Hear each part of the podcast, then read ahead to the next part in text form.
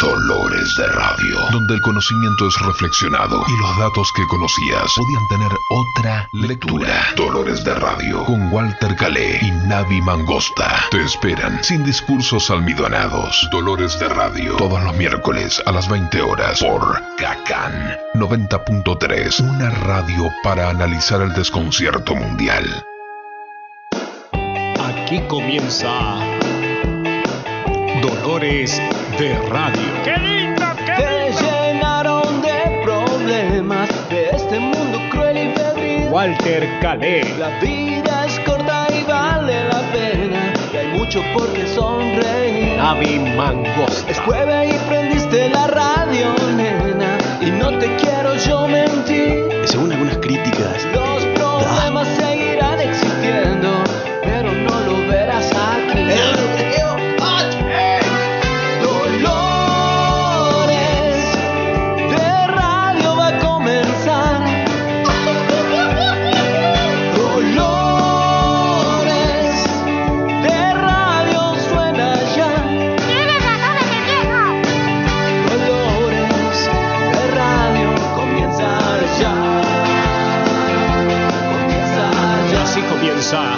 Dolores de Radio.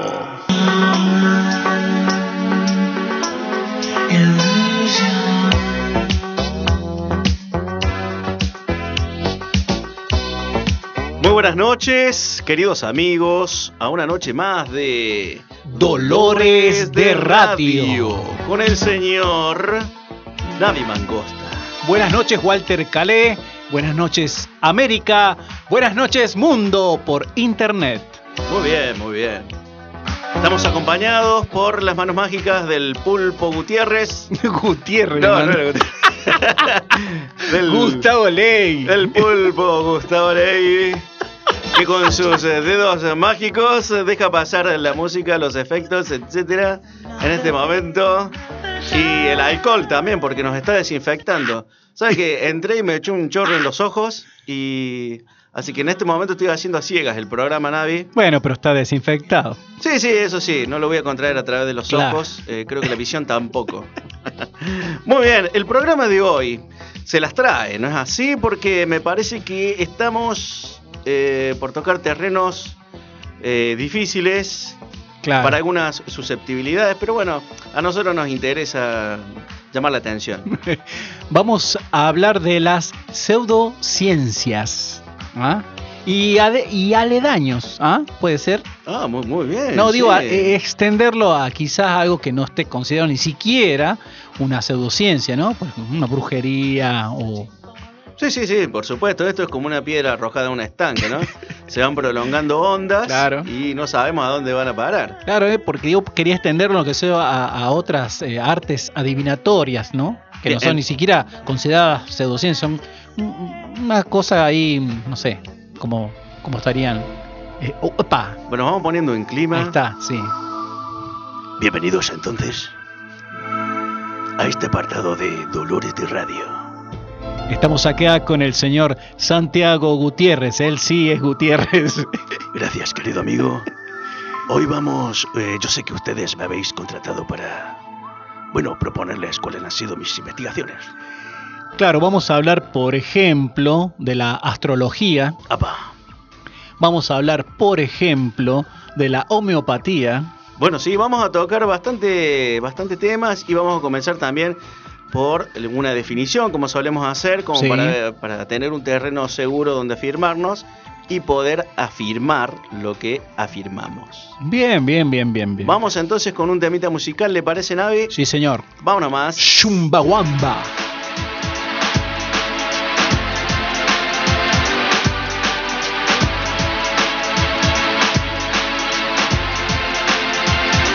Cagán. Truth is, I thought it mattered. I thought that music mattered. But does it bollocks? Not compared to how people matter.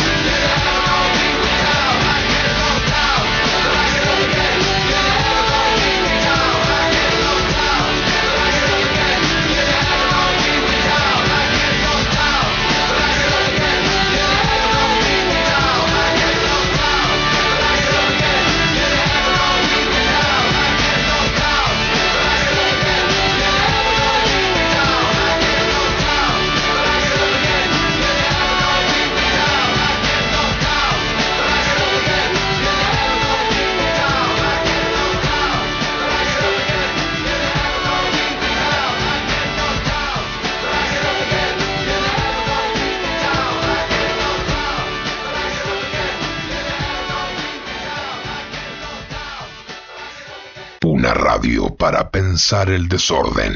www.cacanfm.com.ar Guasopianos en Cacan FM 3834 717188 y 3834 670065.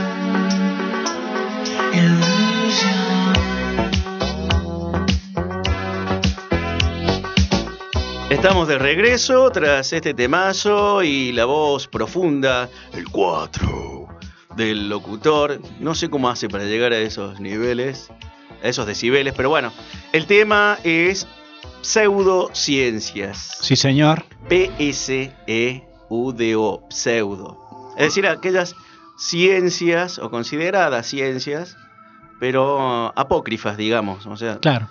están fuera del canon establecido de lo que es ciencia.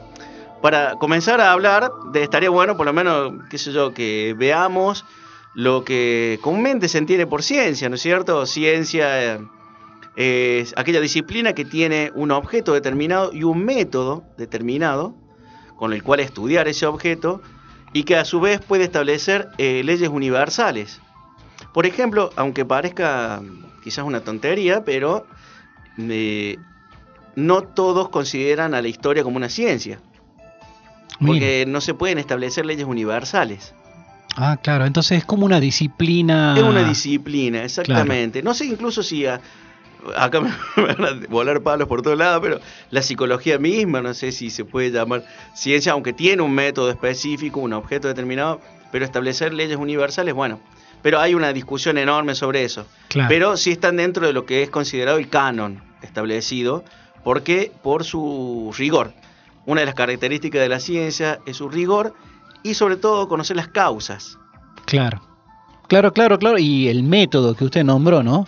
Ese método, digamos, que justamente es como un protocolo que a seguir para determinar algo, ¿no? Y, y eso es lo que estas pseudociencias no tienen. Son como unas especies de, de estudios, porque sí se hace estudio de astrología, o sea, se estudia eh, astrología, pero el tema es que es indeterminado eh, la aseveración de ciertas cosas a partir del estudio ese.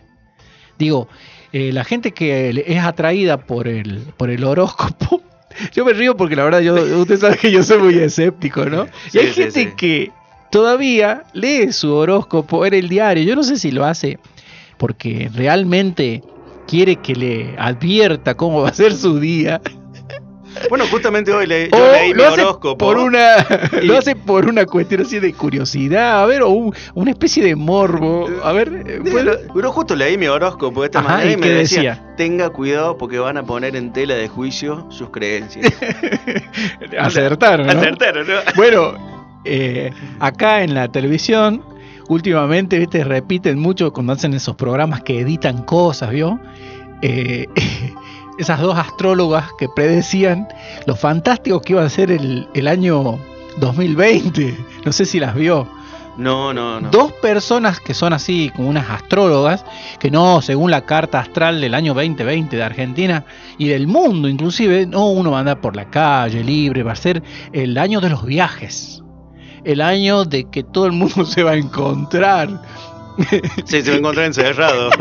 No, Y lo, verdad que- y lo repiten así, que la economía mundial va, dice, va a dispararse. Va a dispararse, no, pero para, para, para positivamente, decían ellos. Nada que ver, o sea. No, nada que ver. ¿Sabes qué? Lo que pasa es que trabajan con probabilidades. Lo- y, y efectivamente el virus este rompió todas las probabilidades. Claro. Hay un cuento de Borges que se llama El jardín de los senderos que bifurcan. Ah, bien, bien. Bueno, donde- sí, hablamos de eso, ¿no? claro, lo, lo hablamos una vez, donde se presentan eh, las infinitas posibilidades ante una elección. ¿Qué pasa con esta gente? Establecen un, un parámetro general, Claro. con lo cual, eh, obviamente, cualquiera de nosotros se puede sentir identificado. No sé, por ejemplo, poner... eh, eh, este va a ser un mes donde usted eh, va a encontrar aquellas cosas que más estaba buscando. Claro. Bueno, o sea, todos estamos eh, dispuestos a encontrar aquello que más estamos buscando. Esas generalidades. ¿no es Sí, eso, eso es parte, inclusive, a mí lo que me parece peligroso de estas pseudociencias, digamos, que uno escribe en el diario, digo, alguien tiene que estar encargado de esa parte, no creo que sea un astrólogo precisamente, podría ser, pero me parece que es cualquier uno de los periodistas genere- eh, generalistas que ahí dice, bueno, escribí vos el- el- la parte esta, y él escribe, eh, lo que quería decir, lo peligroso es cuando, cuando se aprovechan de la, de por ahí de la, no sé, de la De la monomía de la gente. de Claro, la- de la confianza. Sí, de la confianza. Ese es el tema, porque no, no, no es. Muchos dicen, bueno, por la ignorancia. No, no, no es cuestión de eso, sino que uno está poniendo una confianza, le está creyendo porque alguien te lo está aseverando. Pero, y ahí es Claro, jodido. precisamente para afirmar lo que usted dice, Navi, eh, esto deja fuera de, de los estratos, digamos, eh, cualquier tipo de conocimiento o cultura que uno tenga. Porque no se trata de, de gente que no ha estudiado, Exacto. la que le cree o que acepta Claro. estas cosas como verdaderas. De hecho, usted sabe que, que muchos dirigentes políticos importantes a nivel mundial e histórico tenían su propio astrólogo, ¿no? Como diciendo así, alguien que le iba y, ellos consultaban en algún movimiento importante que iban a hacer en la vida, en su vida política, que la vida de un político este, eh, afecta a la vida de los demás. Y no sé, bueno, acá mismo tenemos a, no sé, el caso de eh, que Isabel Perón, ¿no? Que Con López Rega. Con López Rega. El brujo. Claro. Y bueno, también Hitler tenía un séquito, dice, de así de justamente de astrólogos. Sí, sí, y, y aparte eran encargados de trabajar ciencias ocultas. Exacto. Eran eh, Sí, sí, bastante sí. más esotéricos No, y más perversos. Claro, digamos. gente que quería, eh, a ver, eh, sería comunicarse con espíritus y espíritus que son eh, poderosos, inclusive que, bueno, que se aliarse con esos, eh, con esos espíritus, bueno, para tener más poder, Sí, sí, obviamente. sí, es una, una, búsqueda de un poder que es extraterritorial, digamos. Claro, claro, modo, claro, así, ¿no? sí, sí, sí. Bueno, pero estas eh, que usted llamaba recién que nombraba las eh, astrólogas, yo recuerdo mm, hace mucho tiempo, bueno, justo me acordé, había en Córdoba una que salía en el diario que se llamaba La Bruja Pop. ¿Cómo? La Bruja Pop. Pop. Sí, porque era muy canchera. Entonces ella, ella largaba su horóscopo Claro. y era, era- Upa, ahí está. Nos está llegando un mensaje de la bruja pop. Una maldición, ¿no? Bueno, gracias. Y, y era, bueno, bueno, era bastante canchera. Pero yo me recuerdo que eh, cuando yo estudiaba cine, hicimos un documental con mis compañeros y tuvimos que entrevistar a algunas de estas Ah, mujeres. Qué interesante. Sí, a estas mujeres astrólogas. Y muchas tenían títulos de licenciadas. Claro, hay una, inclusive hay, hay lugares donde se, se titulan, digamos, estas personas, no, no son, uno cree que por ahí uno, digo, por ahí uno cree que no se estudia en un lugar serio. Claro. ¿no? Pero bueno, parece que, que sí, bueno. Eh, aquellos que anden buscando la licenciatura, bueno, está la imprenta Jorge, que pueden pedir ahí los diplomas, le ponen el nombre y la fecha que quieran. Bueno, vamos a hacer una pausa, Sí. ah, porque, bueno, hemos extendido esta presentación. Pero vale la pena, porque Sí, esto, señor. esto me lo dijo el horóscopo.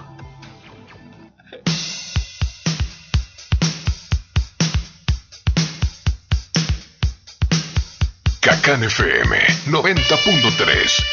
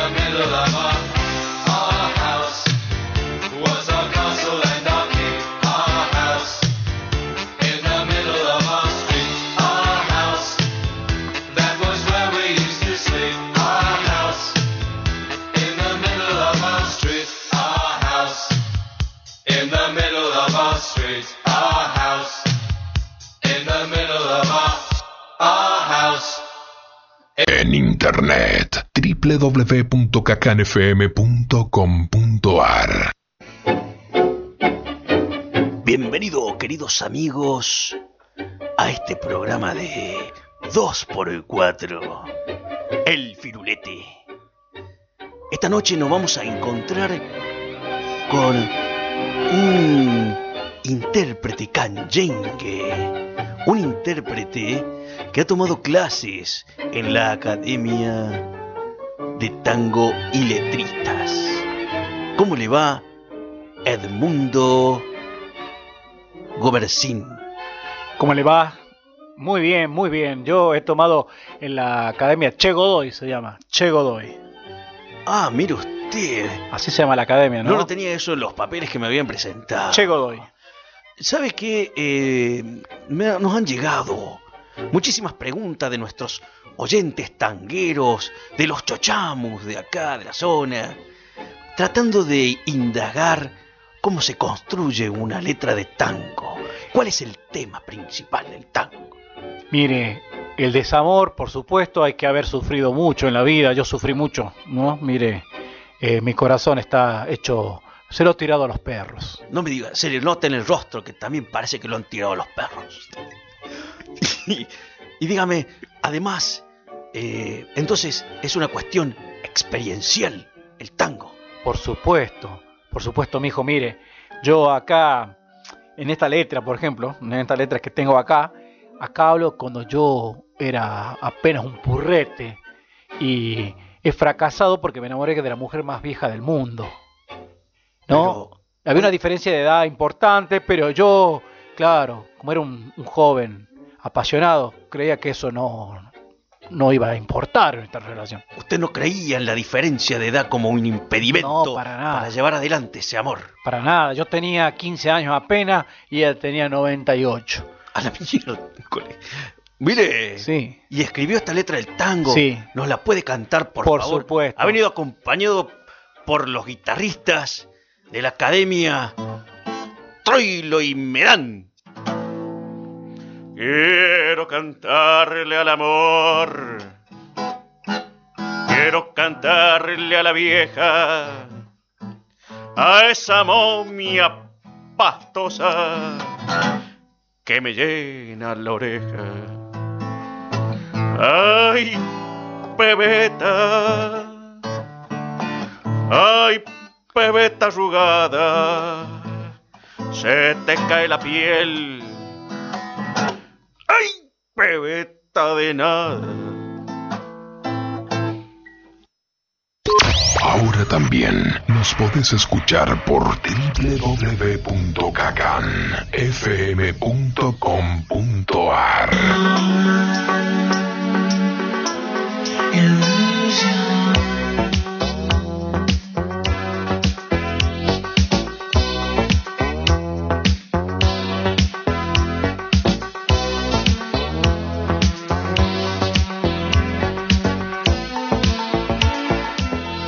de Radio regresa tras este sketch. De Che Godoy. Cha- tanyengue, chantengue, ¿cómo es? Canyengue. Canyengue Ah, le, tan- le mandó ahí usted. Sí, le mandé cualquiera. Bueno, eh, Navi, hemos hablado de la astrología, la hemos hecho quedar muy bien. Sí. Eh, ¿Sabe que a mí me llama la atención? Usted sabe que me gusta muchísimo esta cuestión de los símbolos. Eh, me gusta investigar, eh, leer sobre ello. Ya lo hemos comentado en alguna oportunidad. eh, siempre tenemos, hemos tenido oportunidad, digamos, de, charlar sobre esto, sobre la cuestión de la importancia de los símbolos. Y entre las cosas que se mencionan en los símbolos está la cuestión del tarot. Eh, el gran Jung se ocupó muchísimo de estas, de estas de este de, la investigación sobre las car- cartas del tarot. Hay un libro muy interesante, anónimo, pero prologado por un gran teólogo que es Hans Urs von Balthasar. Bien. Qué nombre, papá, ¿no? Para no es Fons no es, Baltasar. no es Walter Calais, pero bueno, por ahí va. y se llama Los Arcanos Mayores del Tarot, donde hace un, un- un análisis desde cierta visión. Arcanos son secretos, ¿verdad? Secreto, misteri- eh, mistérico, sí, Claro. sí, sí, exactamente. Y bueno, trata de eh, dar algún tipo de explicación desde cierto punto de vista teológico de la simbología de, de las cartas del tarot. Eh, porque mm, en realidad parte desde esa base. Y si quiere le hago una pequeña reseña de cómo surge esto de las cartas como para que lo vayamos charlando así Bueno. y ya entrar al tema de la adivinación. Bien. Cuenta la leyenda. Ah, volvió el personaje de, Sí, sí. El español. el español. Que la historia del tarot se remonta a las primeras décadas del siglo XIII. Ajá. Así es, cuando los mercaderes del Mediterráneo... re- 1400. Exactamente, recorrían la extensa ruta de seda. Obviamente sabemos que es China, Persia y África. El primer mazo de cartas conocido en Occidente se lo conoció como Mamluk. Recién en el siglo XV en Europa, a los naipes estos se les incorporó un quinto palo porque tenían cuatro, Ah, los triunfos. De este modo las figuras eran casi las mismas que en la actualidad conocemos como los 22 arcanos mayores del tarot. Pero lo interesante de esto, bueno, hay todo un raconto de, de por dónde pasa, son 78 cartas, eh, 22 triunfos numerados del 1 al 21, más el loco, que es una carta que no tiene número. Pero recién empezó a tener eh, otro uso muchísimo más adelante, que es el uso adivinatorio. Y es ahí donde nos queremos nosotros detener. Sí. Si efectivamente es posible establecer un conocimiento cabal de lo que es el futuro, no solamente en base a ciertos artilugios adivinatorios, sino si es posible adivinar el futuro. Yo recuerdo que eh, creo que Aristóteles decía que si uno conoce el futuro no lo puede cambiar, porque si lo cambia no sería el futuro. No sé si se entiende Sí, la sí, lógica. sí. Sí, una lógica muy interesante. Y, fuerte, eh, y, y- y Claro. rebatible. Pero es muy interesante. Entonces, eh, las cartas empiezan a, a co- a cobrar una, mm, una personalidad fuera de la que tenían en su origen. Que quizás tendrían que ver más con esa conexión con lo trascendente. En realidad, como todo símbolo. Claro. Todo símbolo implica esa conexión con lo trascendente. Pero estas ya empiezan a bajar y a, a manejarse dentro de ámbitos un poco más em, pedestres. Claro. Mire, yo, usted me conoce, sabe que yo soy muy escéptico, eh, pero podemos hacer como una, no sé si una, si una clasificación podría ser de lo, de todas estas, eh, de estas artes en que funcionan o no funcionan. Digamos, hay personas que dicen, no, yo creo, o a mí me ha funcionado, y otras dicen, no, yo no creo, y a, mí no me ha funcionado. El, tema es que yo lo que creo que si hay una buena divina y, ha acertado muchas cosas, yo lo que creo que sí hay personas que tienen un- un- una capacidad para leer las preguntas y las personas.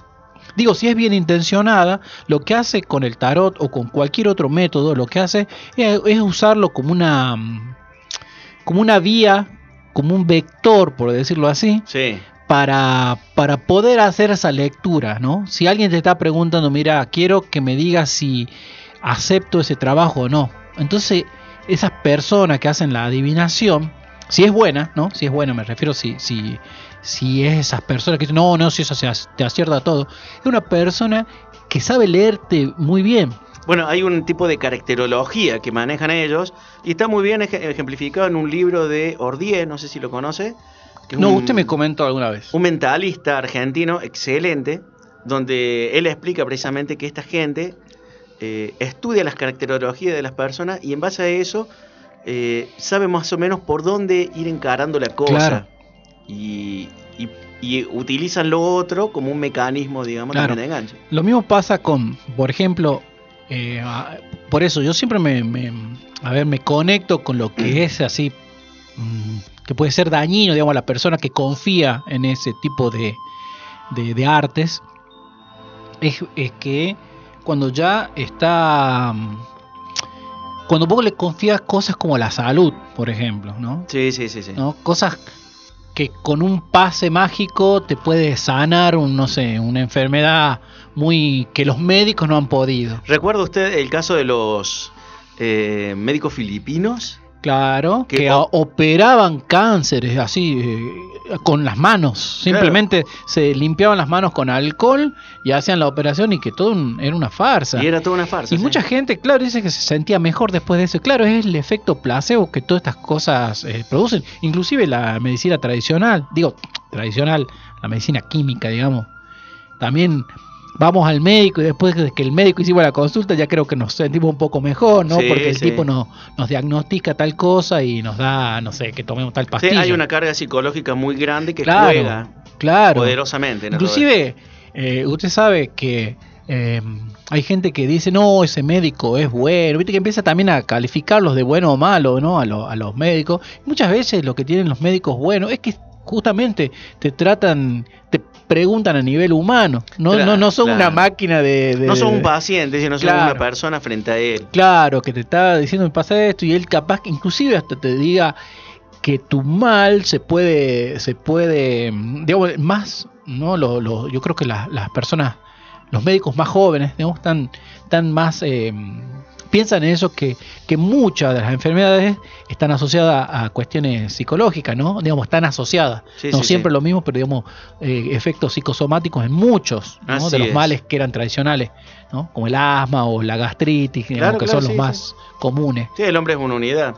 Bueno, y en- en- dentro de, digamos, para continuar con el hilo de las de estas pseudociencias adivinatorias, eh, también está, por ejemplo, el I Ching, que es un libro milenario Sí. de la China, Sí, sí, sí, sí. antiquísimo, que tiene una gran carga moral. Y sin embargo también se lo utiliza con, con ciertas inclinaciones adivinatorias. No sé cómo andamos de tiempo, No, tenemos que ir a, a un temita musical. Ah, pensé que a casa, listo. Muy bien, vamos. Chitas, chitas.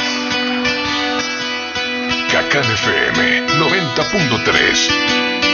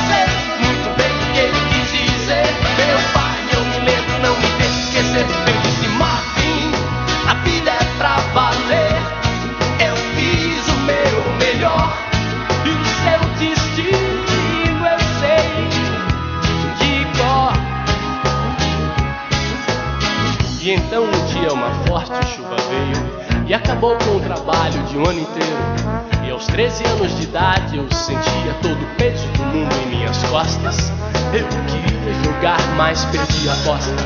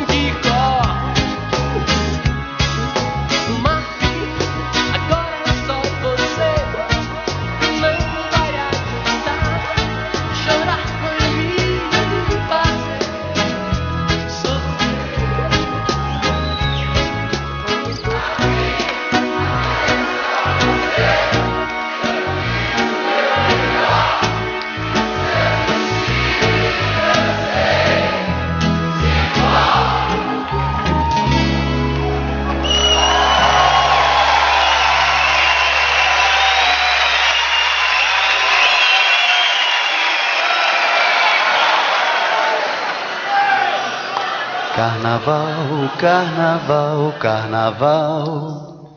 Eu fico triste quando chega o carnaval. Essa é Luiz Melodia. Vamos lá. Cacán FM. Somos 93. Buenas noches amigos, buenas noches América y el mundo. Estamos acá en Cinemateca. Video Bay, Video Bay. ¿A dónde? ¿A dónde estamos? eh, gracias a Dios, ¿no? Estamos acá ante un representante del doblaje, ¿no?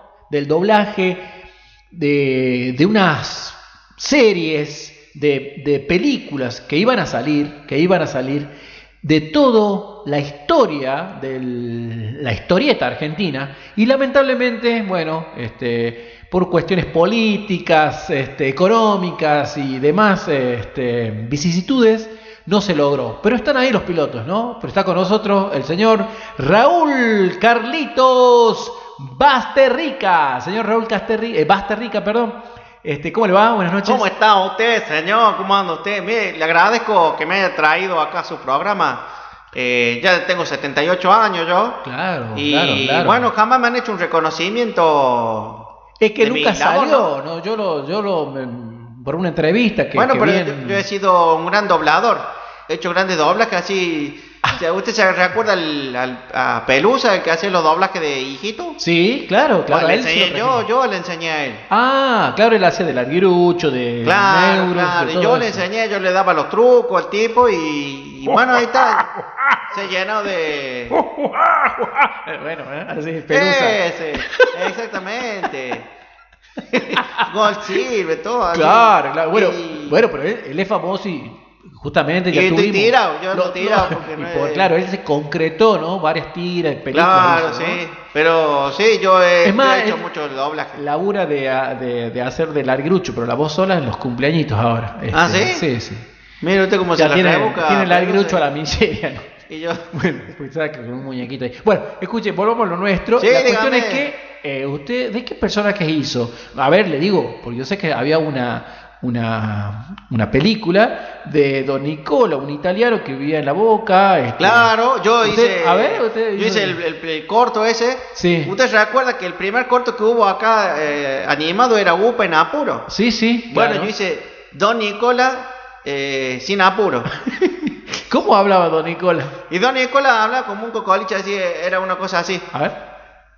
Eh, ma come, cole, cazzo, cantitana, guarda, no quisiera esto, eh, Es un poco cerrado su italiano, ¿no? ¿Desde qué parte de Italia Bueno, tuve problemas yo con el el- con la gente que no entendía yo que lo que yo le decía.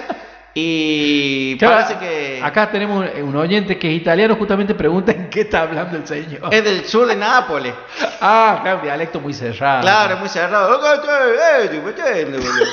Entonces, Bueno, había otro personaje también Sí. de, de esas, de esos mismos, eh, de ese mismo editorial, que era eh, el profesor Bambú Foca.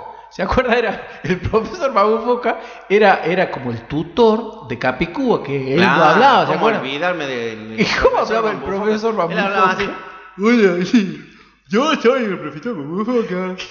Y ahora voy a. a, a- vamos. Pero el profesor Bambú Foca era una especie de genesis, usted eh, eh, así lo interpretó usted. Pues, eh, que por eso me han pateado del, del programa. No, parece que no cuadro mi personaje. Claro, porque... Yo trato, de- a ver, yo trato de, de entender la psicología del personaje. Y- Claro. Y, Foca, bueno, ya ese nombre ya me Claro, parecía, ¿no? indica. Pero entonces... bueno, por último, ya por último, eh, y viniendo más acá, había un personaje que se llamaba El Cazador. ¿No? Sí. Un personaje, Era un bravo personaje maldito, un personaje maldito que él vivía inclusive en las iglesias abandonadas, ¿no? Sí. Y bueno, ¿cómo hablaba el cazador? El- el- yo, yo cuando, cuando lo vi, ahí nomás me vino la voz y me dijo: No, no, no, no. Yo no pienso hacer eso. No, no, no, no, no, no. No, no, no, no. Yo no voy a ir para allá. No, no, no, no, no. No, pero eso era por qué. No, no creo que haga así el cazador. Bueno, hasta acá llegamos. Para mí la cara de haber hecho. Bueno, debe ser por eso que no me han contratado, ¿no? Bueno, acá tenemos acá, le pedimos acá a Raúl. Hasta luego. No, no, no. no. Ahora también nos podés escuchar por www.caganfm.com.ar.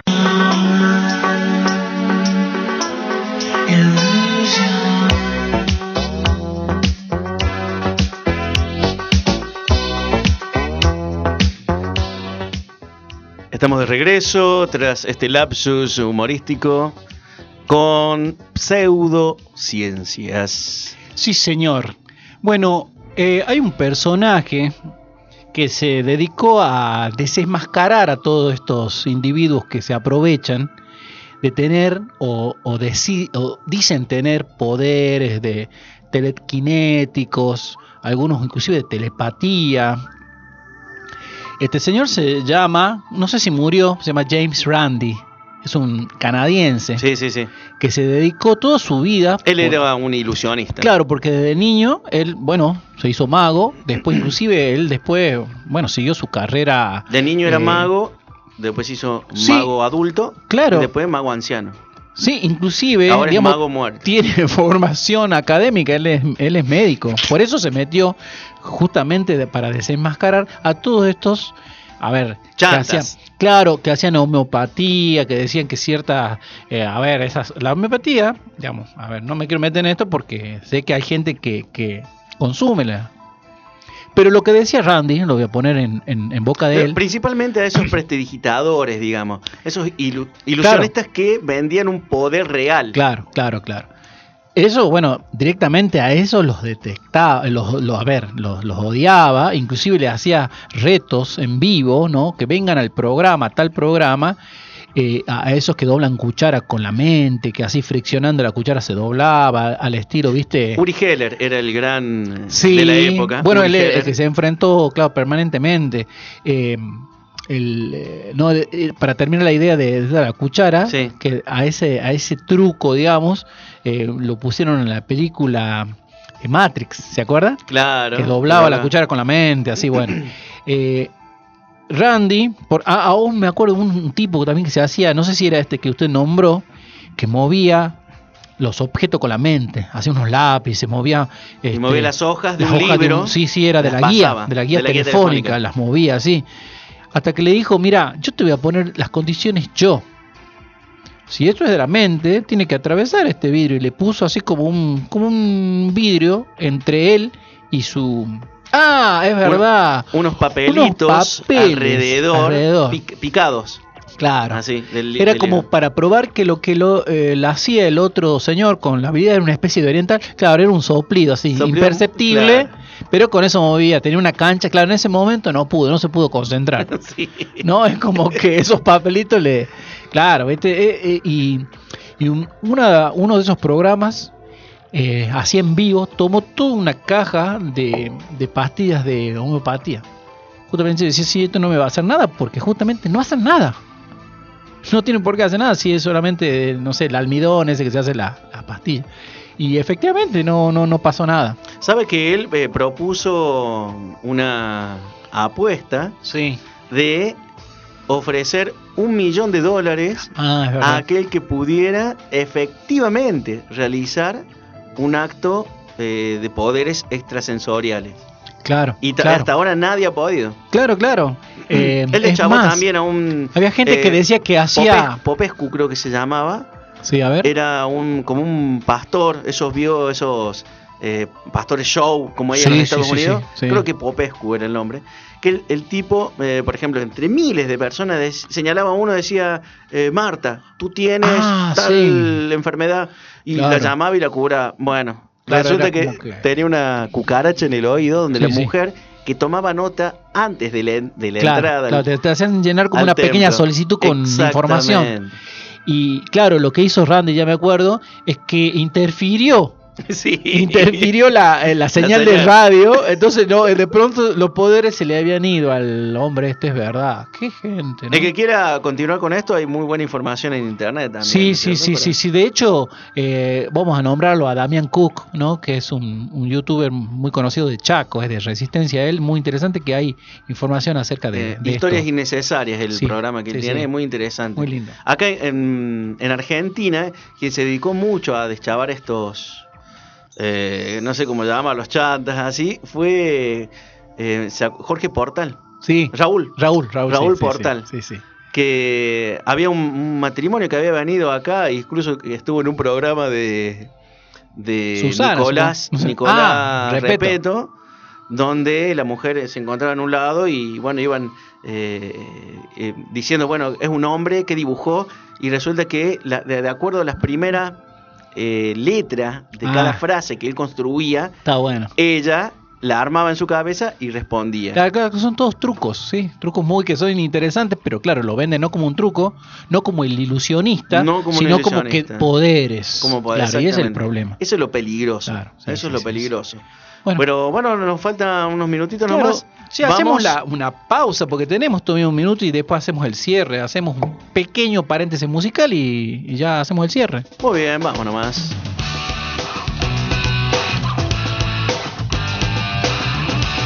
Cacán 90.3.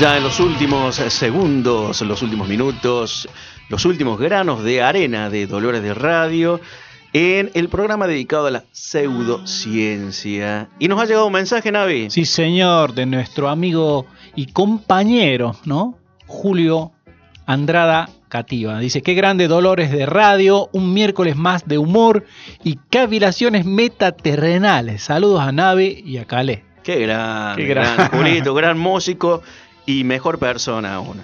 Muy bien, eh, no sé qué vamos a sacar en concreto de todo esto que hemos hablado hoy, pero por lo menos decir que eh, está bueno tener eh, cierto juicio Sí. ante algunas eh, pseudociencias o lo que uno considera ciencia. Estaría bueno investigar antes, no dejarse llevar por el entusiasmo o por ahí por la necesidad que tiene cara de hereje. Claro, yo lo que creo es que el hombre siempre va a tener la necesidad de, de esos conocimientos que le vienen como, a ver, de manera gratuita. Y en general los conocimientos cuestan, cuestan un esfuerzo. Así es. Y digo gratuito eso de alguien que vayas a una especie de oráculo y que de pronto te revele cosas. Eso es muy poco probable que Claro, suceda. Un Deus ex machina no funciona en la realidad. Es- No. Es decir, soluciones mágicas porque mágicas que te resuelvan el No. problema no, existe y No. existe la perseverancia y, Sí, y también la lamentablemente. esperanza. Sí, eso sí lo podemos tener, pero justamente cuando alguien se aprovecha de esas situaciones, ahí está peligroso. Ya cuando empiezan a ver dinero de por medio, mm, yo creo que hay que alejarse pronto. Totalmente, totalmente. Muy bien, hemos llegado ya a los Últimos segundos. a la coda de este programa Sí, señor. que hemos dado en llamar. Espere, vamos a agradecer, Tan, vamos a decir al equipo, A ver. agradecer a Gustavo Legui, agradecer obviamente a usted, Walter Calé y Navi Mangosta quien les habla, a esto que hemos llamado Dolores de Radio. Chao.